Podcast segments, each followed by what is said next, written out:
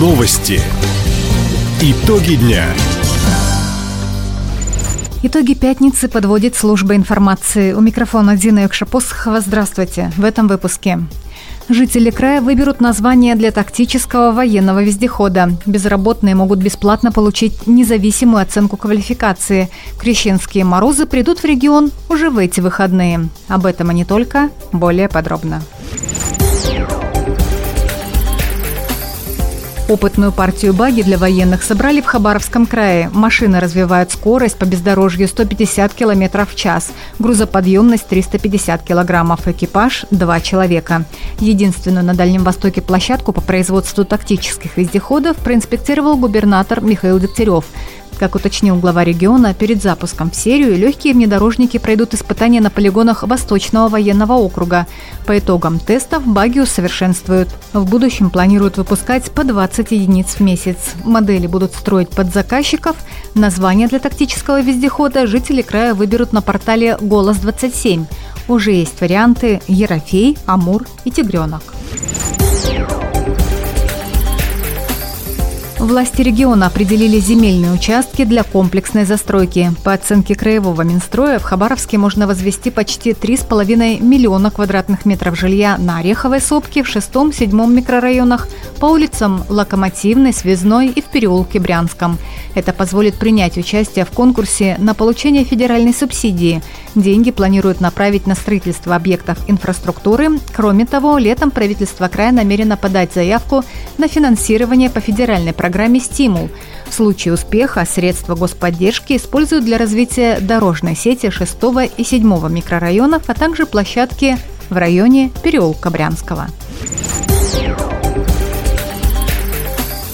Новая услуга с этого года открыта в центрах занятости населения. В крае будут выдавать сертификаты на прохождение независимой оценки квалификации.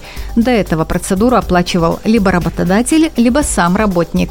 Теперь безработные и без доходов люди могут пройти испытания при поддержке государства. Стоимость сертификата равна стоимости экзамена в Центре оценки квалификации. Напомним, испытания проводят уполномоченные центры. Экзамен состоит из теоретической и практической частей и подтверждает профессиональность профессиональные компетенции. Документ об успешно пройденном испытании позволит работодателю увидеть уровень профессиональных знаний и умений соискателя и упростит подбор кандидатов на вакантные должности. Уточнить информацию о новой услуге можно в центрах занятости населения по месту жительства. Уже завтра температура воздуха в крае опустится на 6-11 градусов ниже нормы. В течение недели в отдельных районах днем похолодает до минус 30, ночью до 38 градусов мороза. По прогнозу синоптиков, такие температуры продержатся до 22 января. Спасатели рекомендуют принять меры личной безопасности. Важно одеваться по погоде, сократить время пребывания на улице, отложить походы на рыбалку и междугородние поездки на своих автомобилях – Родители и специалисты просят тщательно следить за детьми. Власти на местах уже готовы реагировать на возможные чрезвычайные ситуации. Оперативные службы будут находиться в режиме повышенной готовности. Нефтяник завершил домашнюю серию очередной победой. Накануне хабаровчане обыграли Нижнегородский старт 8-1. Счет получился не столь разгромным, как в матче с Ульяновской «Волгой». Тогда хабаровчане забросили 18 мячей.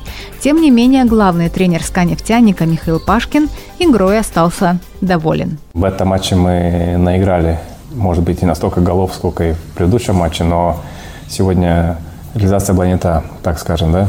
Создали ближе к 20 угловым. Очень много количества моментов э, хороших. Два пенальти. Так что в плане игры я сегодня доволен. Мы сегодня неплохую игру сыграли. Конечно, есть над чем работать и улучшать. Это мы стараемся все время делать. Теперь хабаровчанам предстоят четыре игры на выезде. Первый гостевой матч «Сканефтяник» проведет в Новосибирске. Встреча с местным Сипсельмашем пройдет в это воскресенье, 15 января. Наша коллега Анастасия Магнус вошла в тройку призеров краевого конкурса «СМИ за мир». Сегодня, в День российской печати, награду Анастасия получила за цикл программ «Дети Амура». Вместе с нашей коллегой в конкурсе также был отмечен корреспондент информационного агентства «Хабаровский край сегодня» Данил Горчаков. Золотым пером года стала журналист филиала ГТРК «Дальневосточная» Комсомольска Людмила Смирнова. Редактор издания «Хабаровский край сегодня» Елена Ищенко, помимо почетной грамоты, получила из рук губернатора Михаила Дегтярева почетный знак Союза журналистов России. Таковы итоги пятницы. У микрофона была Дина Юкшапосхова. Всего доброго и до встречи в эфире. Радио «Восток России». Телефон службы новостей 420282.